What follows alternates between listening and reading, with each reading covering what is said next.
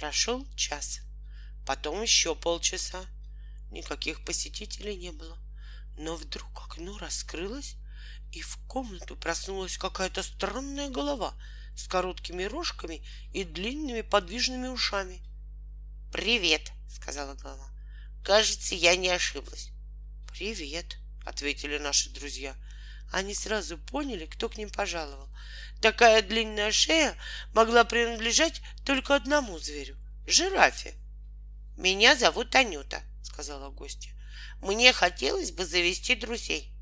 Она понюхала цветы, стоявшие на окне, и продолжала. «Вас всех, наверное, очень интересует вопрос, а почему у такой милой и симпатичной жирафы, как я, совсем нет товарищей? Не так ли?» Гене, Гале и Чебурашке пришлось согласиться, что это действительно так. Тогда я вам объясню. Все дело в том, что я очень высокая. Чтобы со мной беседовать, надо обязательно задирать голову вверх.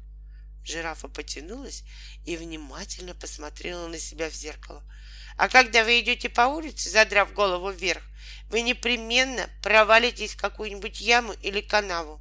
Так все мои знакомые порастерялись по разным улицам, а я не знаю, где их теперь искать. Не правда ли печальная история?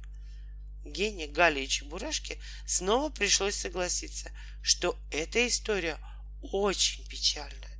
Жирафа говорила долго, за себя и за всех остальных, но несмотря на то, что она говорила очень долго, она не сказала ничего толкового. Эта особенность чрезвычайно редкая в наше время, во всяком случае среди жирафов. Наконец, после долгих разговоров, Гене все-таки удалось сопроводить гостью.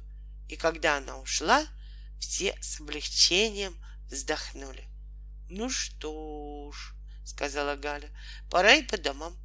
Надо же хоть немного отдохнуть.